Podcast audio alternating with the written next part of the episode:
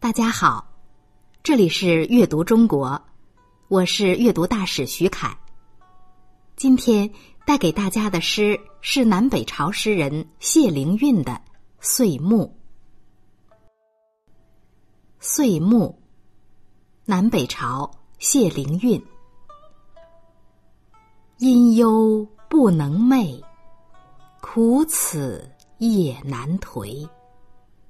明月照积雪，朔风劲且哀。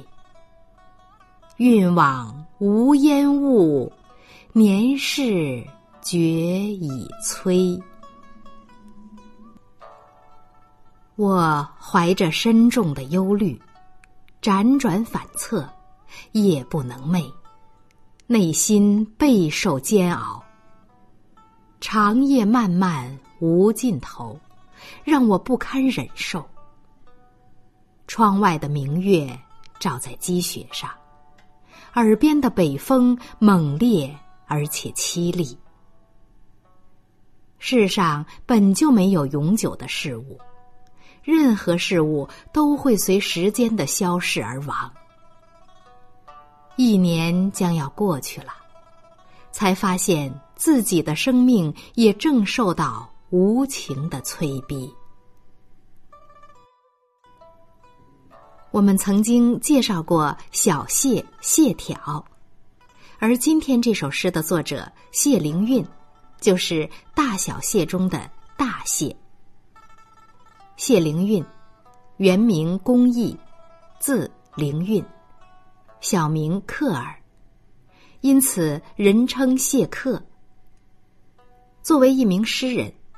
谢灵运明显是不满足于写诗作文的单一技能，因此他的爱好非常广泛，有着诗人、文学家、旅行家等多重身份。谢灵运出身显赫，是东晋名将谢玄的孙子，从小就博览群书，工诗善文。他虽然出身名门，肩负才华。但仕途却十分坎坷。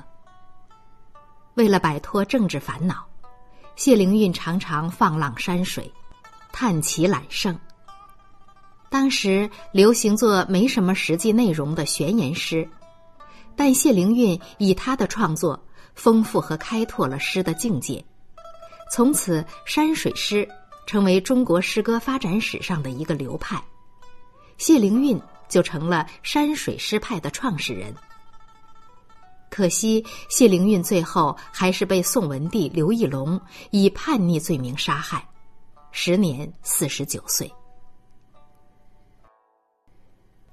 谢灵运的名气很大，历朝历代的文人们总有人对他十分推崇。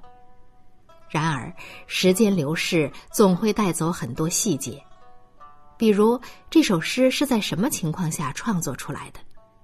从“年事觉已催”这一句话推测，这首诗应该是作于诗人晚年。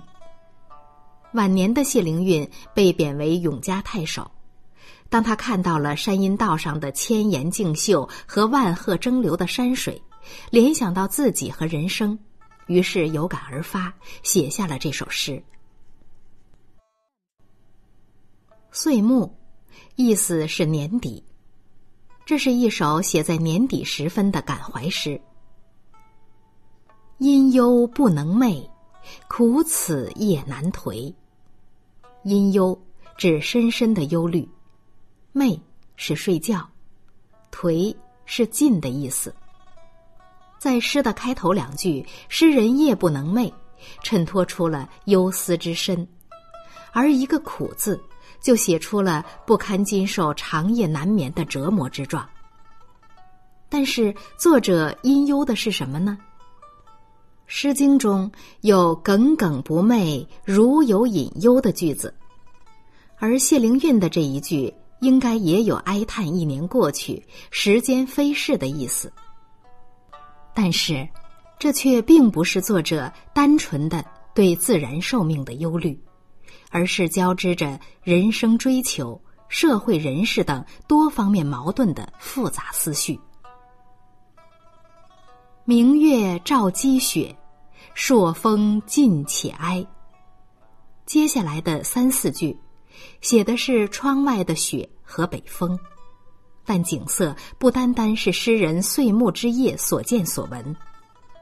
积雪的白，本就给人以寒凛之感，再加上明月的照映，更透出一种清冷寒冽的青白色光彩。这一句是诗人眼里见到的岁暮之夜的凛寒景象。而下一句，则是从听觉感受方面来写。朔风是北风，劲是猛烈，哀是悲痛。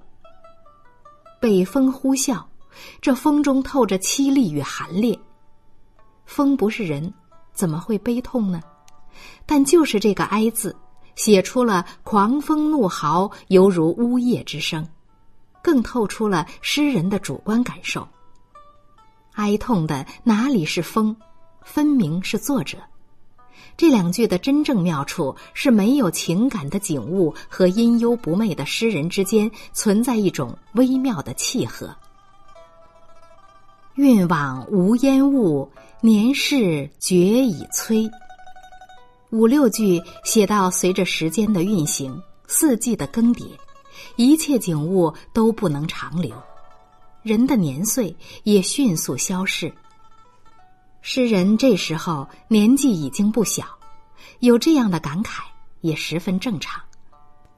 这种迟暮之感，与诗人的壮志不能实现的苦闷联系在一起，再加上那清冷的月下积雪、呼啸的猛烈北风作为烘托，这份忧愁就显得更加沉郁凝重。壮志未酬，总在古今中外的许多诗歌中一次次出现。有些时候，这是因为时代和社会的限制；有时候，确实因为自身的努力不够。幸好在现在的时代，我们有足够的空间和自由去实现自己的志向。又到了最后的诵读时间，但愿未来的你不像这首诗一样。在时间的流逝中悲叹命运。岁暮，南北朝，谢灵运。阴幽不能寐，苦此夜难颓。明月照积雪，朔风劲且哀。运往无烟雾。年事觉已催。这里是阅读中国，我是阅读大使徐凯，我们下期再见。